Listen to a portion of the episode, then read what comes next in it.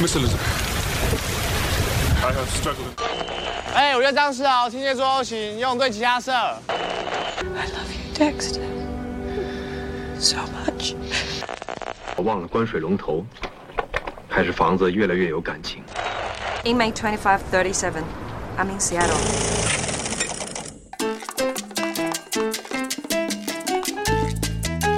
岁月光影，看荧幕变换千百种人生，世界无边，在旅途中寻找原本的自己。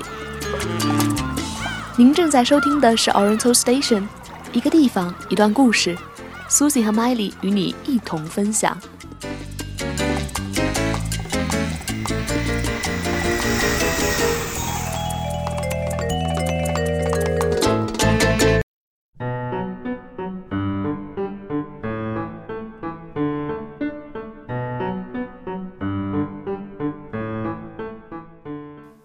大家好，我是 Susie 啊。今天呢是二零一八年的第一期节目，所以呢想记录一次特别的跨年旅行。在去年夏天的时候呀，我在网上看到了久石让大阪新年音乐会的开票消息。其实之前呢，久石让先生是有上海场计划的，那个时候我本来就已经想抢票了，但后来呢，因为各方面协调没有到位，久石让先生呢就取消了这一次的巡演。所以之后我看到大阪场消息，有那么一丝丝的希望。想着可以试试看，万一买到票了呢？不妨计划一次日本关西之旅。后来呢，就带着这种心态开始找各种途径去买票，也联系了在日本的朋友了解情况。说起来的话呢，日本演出的购票对于我们这些在国内的人而言，其实是比较麻烦的，因为它牵扯到在日本的居住地址和手机号等等啊，具体的复杂性呢，我就不在这儿展开细讲了。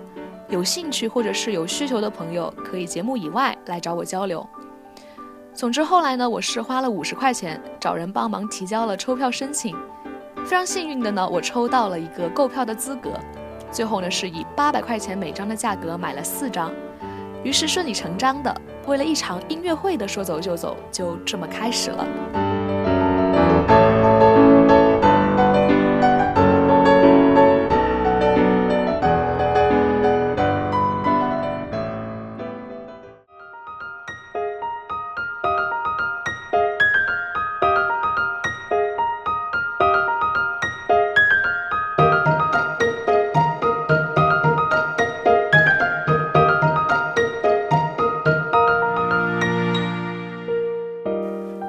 二零一七年的最后一天，我们四个人从三个城市出发，在大阪的 Festival Hall 顺利汇合了。Festival Hall 呢是这一次演出的一个场所啊，可以说是我目前见过的最为高贵和精致的音乐厅。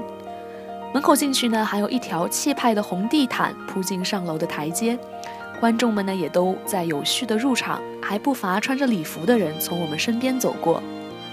说到礼服这件事情呢，之前有个人问过我。说参加这场音乐会需不需要着正装出席？在这里呢，我要分享一段行前的小插曲。事情发生在大阪场售票结束之后，有个网友通过贴吧联系到我说，她丈夫特别喜欢久石让的作品，而她丈夫的妈妈，也就是她的婆婆，前阵子去世了，所以她丈夫呢一直非常的悲伤。朋友圈的动态也停留在了她母亲去世之后发的那条久石让的音乐链接。所以她问我能不能帮忙找路子买两张连座的票，给她丈夫一个惊喜。这个故事呢，我当然是觉得非常的温暖啊。最终呢，也成功帮她买到了票。她当时特别的兴奋，问我各种东西，像航班呀、交通什么的，包括那句是不是需要穿正装去。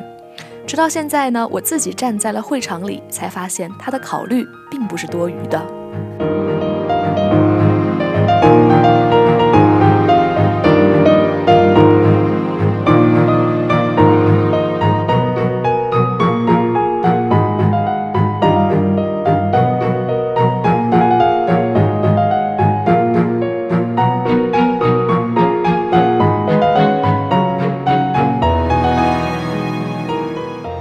外呢，我还想提到一个朋友啊，他是一个在大阪的留学生，同样呢是我在网上认识的。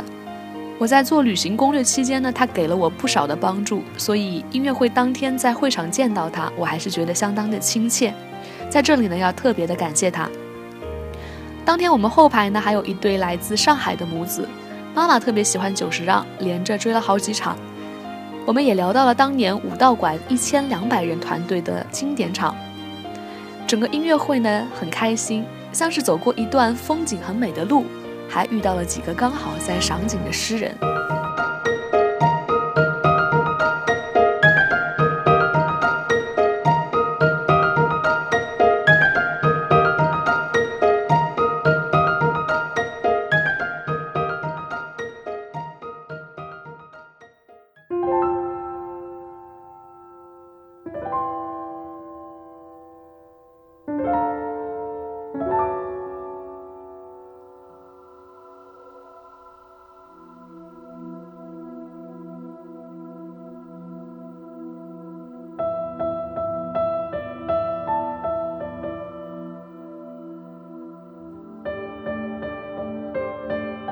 音乐会呢，主要分为两个部分，以宫崎骏作品《风之谷》的配乐集作为一个开场，然后呢，接了气势磅礴的交响乐作为后半段，最后的返场可谓是神来之笔，观众掌声雷动，换来了久石让先生一首钢琴独奏，曲目来自我最喜欢的动画电影《千与千寻》，久石让先生弹出开篇的几个音，我们几个就直接热泪盈眶了。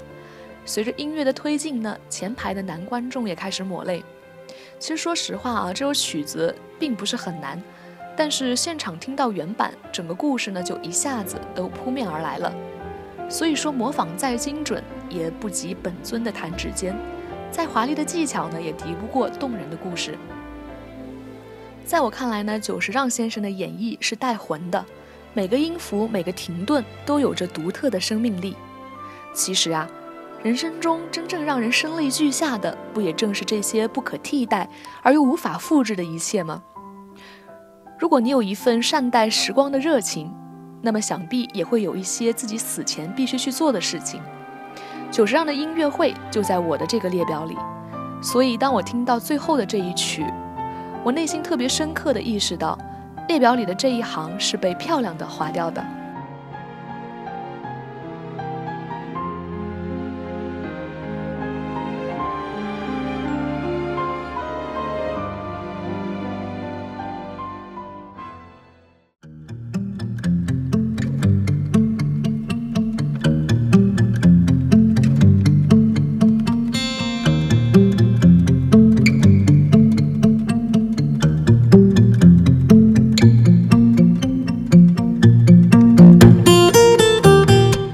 作为一个游客，我觉得日本观众的素质还是很值得我们学习的。第一，整个会场呢，除了我们几个偶尔小心翼翼地拍个宣传册，看不到其他拿手机在拍照的。第二点，演出即将开始的几秒钟，哎，就那么几秒钟，整个会场那么多人，瞬间安静的如同死寂，即便是说句悄悄话呢，都会显得格外的瞩目。与此同时，整个会场的手机呢，也都会瞬间的摆脱信号。第三点呢，总会有那么几个迟到的人啊，但是迟到的人呢，会等到一曲结束之后再进场找位子，尽可能不影响到其他人。第四点，观众对每个参与演出的人都非常的尊重。演出结束谢幕期间，即便久石让先生和几个主要的歌唱家和小提琴手都已经退场。观众们呢，也都一直在用掌声感谢和欢送剩下的百来个人。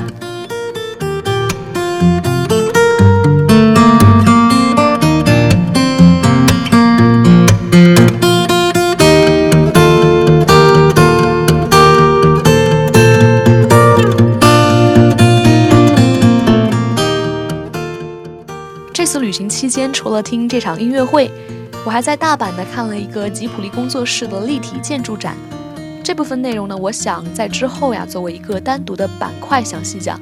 所以这期节目呢，就还是先来说说旅行的其他东西。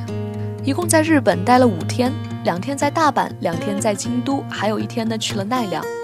景点方面呢，我挑着去了几个知名度比较大的，比如大阪城的天守阁，比如环球影城，再比如京都的清水寺和千本鸟居。当然还有奈良公园以及春日大社。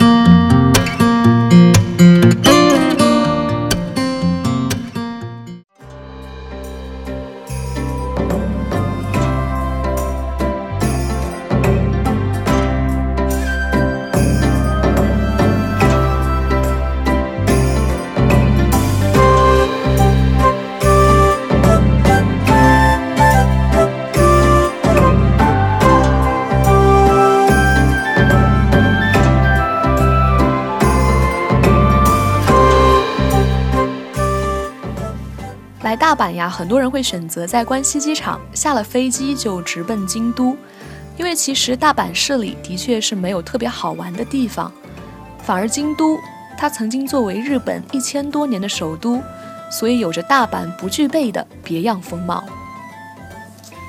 京都的千本鸟居位于福建道和大社内。其实日本的寺庙和神社有点难以区分，在我理解呢，但凡是看见了鸟居的，都属于神社了。因为鸟居在日本文化里是人界通往神界的路，而千本鸟居之所以闻名遐迩，在于其鸟居数量之壮观，有一路蜿蜒向山顶的震撼之势。我们在日本的这几天呢，刚好是元旦，元旦呢又是日本国内最大的节日。大部分人又都会选择去各种神社进行新年祈福，所以那天的千本鸟居不仅是鸟居很壮观，人潮也是壮观的很。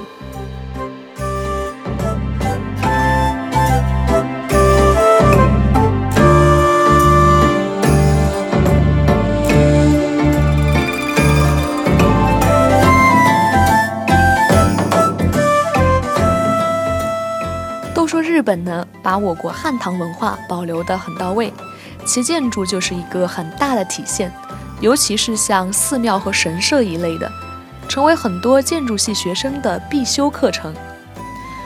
京都的清水寺名声赫赫，是全日本众多寺庙之祖，也是大阪著名天王寺的本寺。整座寺庙呢，都采用了毛笋结构，所以在工艺水平上也有很高的地位。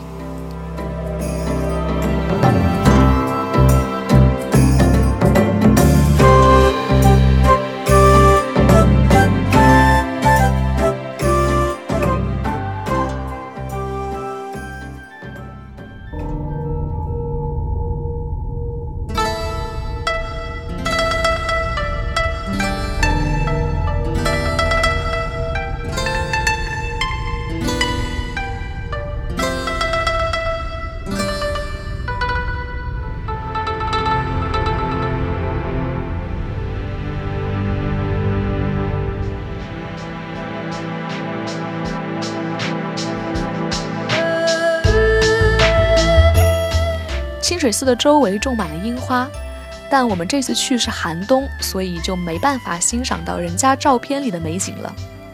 但是呢，我们在清水寺也经历了一场太阳雪，风一起就开始飘雪，而且呢越飘越大，风一停却又是冬日的暖阳和碧空，如此反反复复，一样是美的可遇而不可求。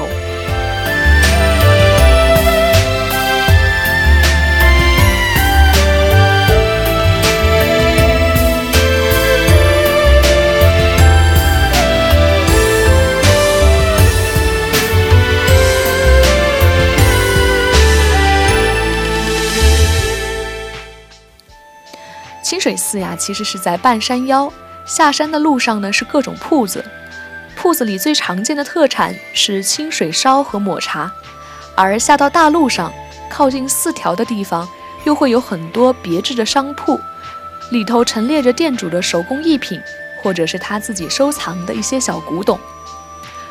再沿着大路一直走，就会抵达著名的艺伎一条街纸园一带。看过《艺伎回忆录》的朋友呢，一定会对这个地方不会陌生。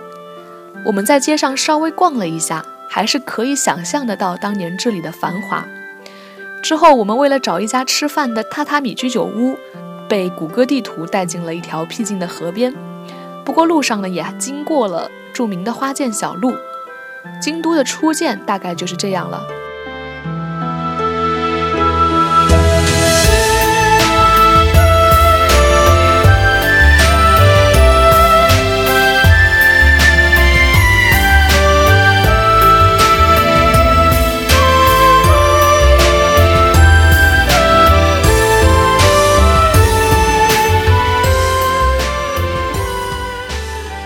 还有一点就是京都地铁东西线的发车音乐非常的别出心裁。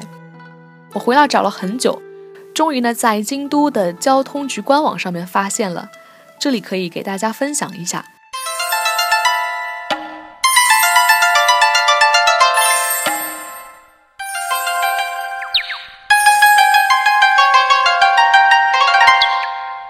喜欢的朋友可以在评论里留下邮箱我会给大家发送。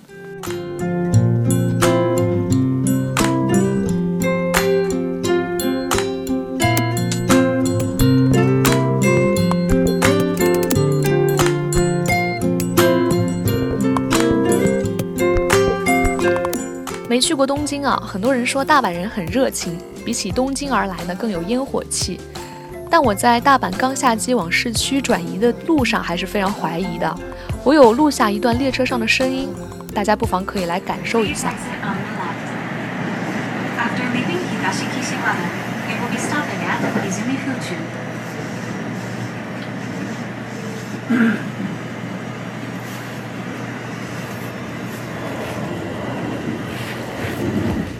错，就是安静的如同幽灵列车，但实际上全车厢都是满的。后来我有在别的列车里听见过语音提示，要求进车厢把手机调至静音模式，甚至不鼓励在车厢中接听来电。日本文化强调物哀主义，而民众的价值观呢又充分诠释了克己的准则，所以在公共场合很难见到影响到他人的一言一行。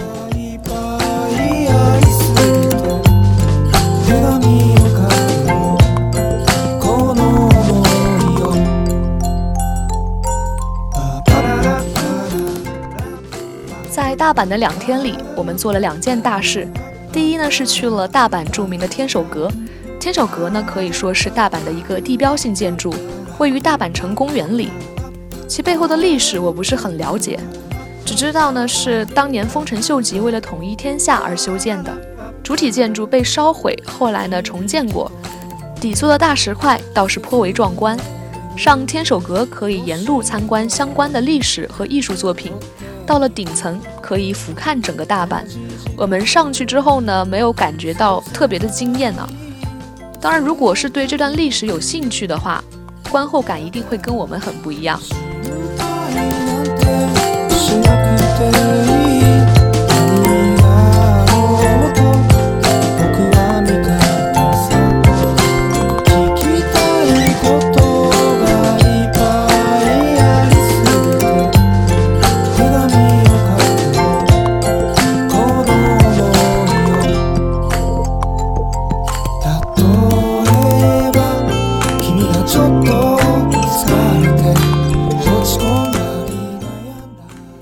二件大事呢，是去口碑相传的大阪环球影城。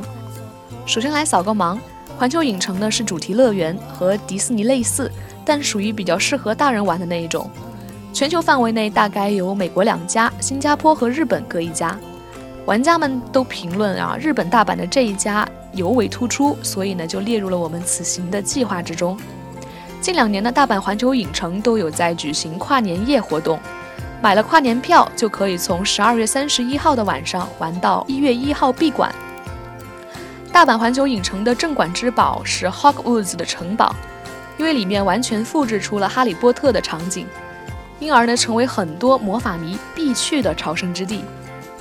Hogwarts 城堡里的禁剧之旅也成为了很多攻略上的首推，相应的它的排队时间基本会在三小时左右。比较经典的项目呢，还有蜘蛛侠、好莱坞美梦、飞天翼龙等等。二零一七年，园区又开出了小黄人主题，所以小黄人嬉皮闹剧乘车游也吸引了大批游客的排队参加。于是呢，这就孕育出了大阪环球影城特有的快速票了。快速票的种类很多，最畅销的呢是快四和快七，也就是说，其中几个大项目可以走快速通道，从而大大的减少排队的时间。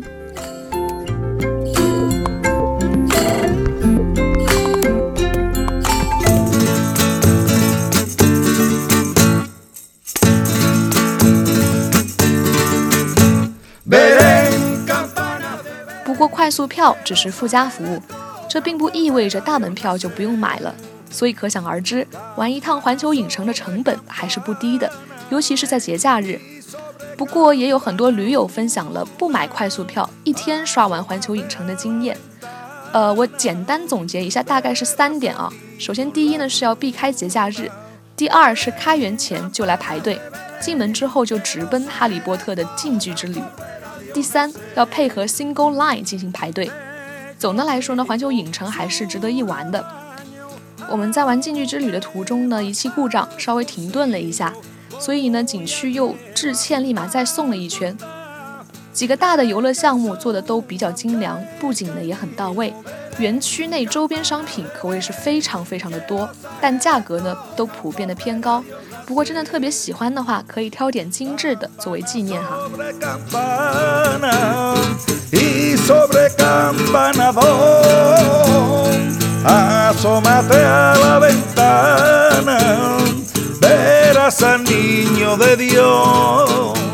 最后是奈良部分。奈良公园很大，附近的整片区域都会有小鹿出没。小鹿会对着人礼貌的鞠躬，还会追着你问你要鹿饼。鹿饼呢，周边就可以买，所以喂鹿就是奈良的精华部分了。而春日大社就在奈良公园里面，它和福建道河一样，因为是新年，所以人特别的多。不过也正因为是新年，神社内售卖着种类繁多的玉手，还能看见以流水解签的民俗。其实我觉得奈良的自然环境真的相当不错，大片大片的草坪和繁茂的树林，所以如果春夏之间来的话，应该会更为治愈。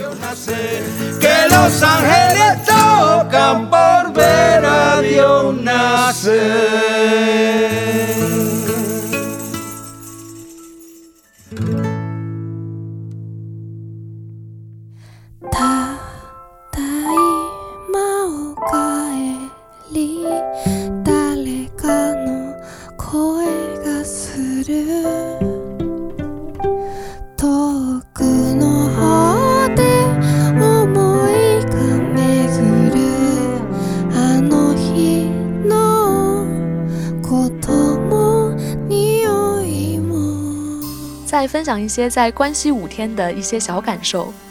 日本本身的国土面积很小，资源又很匮乏，正因为如此，日本人很惜物，在所有东西的利用率上下了大功夫。一个小过道就能打造成小园林，几平米也可以成为停车位。街上在跑的私家车大部分都长得很可爱，因为他们都比国内的要迷你。日本的车道呢也不宽。小镇的一条窄巷子就挤得过一辆出租车，所以我有在想啊，国家如人，日本呢生来贫瘠，因而在后期找到了属于自己的发展之道，而我们出身阔绰，很多时候贪婪的想要更多，其实可能连拥有的这点东西，我们都没有充分的利用好。还有呢，日本的生活用品设计的的确是非常的人性化，我留意到一点啊。关西机场里，女生的洗手间大小是男生的两倍，我觉得这个举措可以说非常贴心。还有不少化妆台设计的呢，也是一人一个小隔间，不是国内的这样一整面镜子。大阪期间我们住的青旅，每个床位都会有遮光帘，床头的插座是直接嵌进床栏的，还配了一盏小夜灯。很多人来日本会来买马桶盖，我觉得可能是看上了它的加热功能啊。其实呢，日本的不少洗手间还是有流水声的按钮，可以化解使用者的一些小尴尬。在日本购物的时候，收银员会担心东西重，给袋子的把手上粘上一层海绵，方便你拎。所以日本人的细节把握和服务行业的专业性，真的是很让人钦佩的。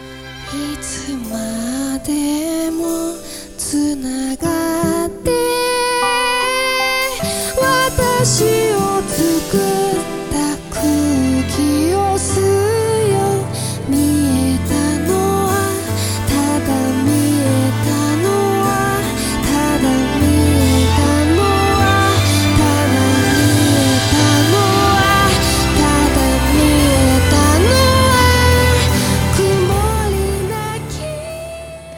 前说大阪缺少烟火气，其实也还好，路上遇到的市民都会非常热心的帮忙。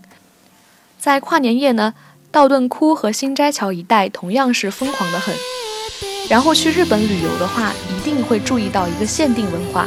所谓的限定文化，就是指在某个时间段的某个地方才能买到的某样东西，特别是在饮食方面，这样一种文化充斥在日本的大街小巷。其结果呢，就是日本的旅游产业有着鲜明的地区性和季节性，国土面积不大，却让游客呢觉得每个地方都值得选择其各自的季节去。而且对应的限定商品都存在纪念意义，不像国内目前的一个窘境啊，各个古镇呢几乎都是一样的，所谓的特产其实全国都买得到。日本饮食中的限定文化，同时也反映了顺应自然的一个态度，吃应季的东西，做合乎时宜的事情，错过了就要等一年，甚至一辈子都不会再有。在这里呢，我想推荐日本的一部电影啊，叫《小森林》。分为冬春和夏秋两篇，它没有什么剧情，只是女主角一年四季的日出而作和日落而息，但是格外的温暖和治愈。那以上呢，就是我所体会到的国内可以借鉴的地方了。那反观我们自己，我们其实造了一栋非常华丽的大楼，外观也很气派。日后呢，如果能在内部的构造上精雕细琢，我觉得也会是一个非常大的成就。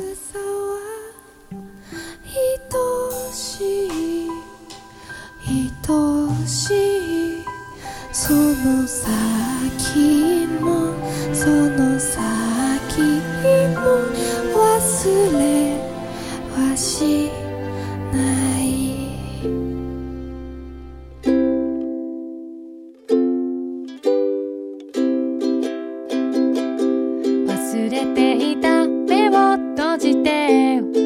戻せ恋の歌青空に隠れている手を伸ばしてもう一度最后要提醒的呢是，日本的交通非常便利，其便利的代价呢就是轨道线异常复杂，除了地铁，还有 JR、近铁、电车和新干线啊等等。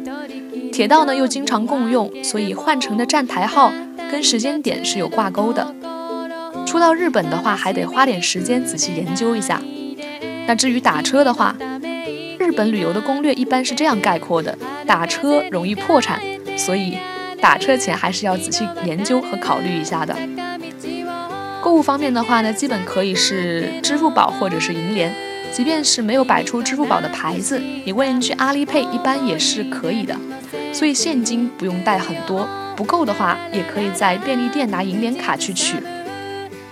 那肯定会有人会问，全程开销多少啊？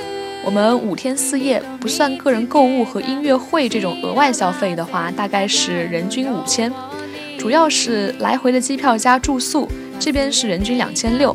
大阪环球影城的大门票和快速票人均是七百，再加上每人取现了一千。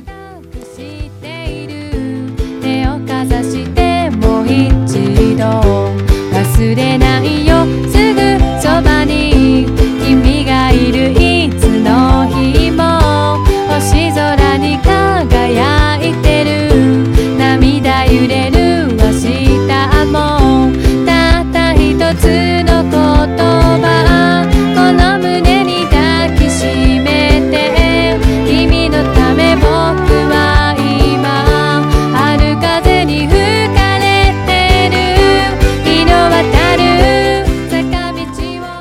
这期的内容呢，的确是有点多了。之后我还会更新一期宫崎骏主题的，有兴趣的朋友可以关注一下。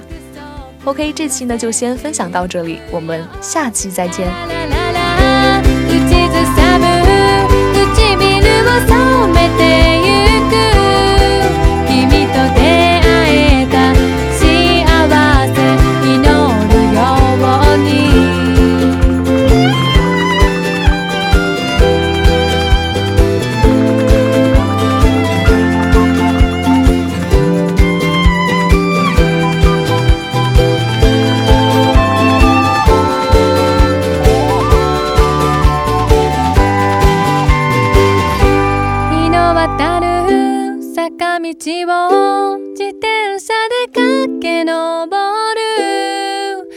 と違った約束のせ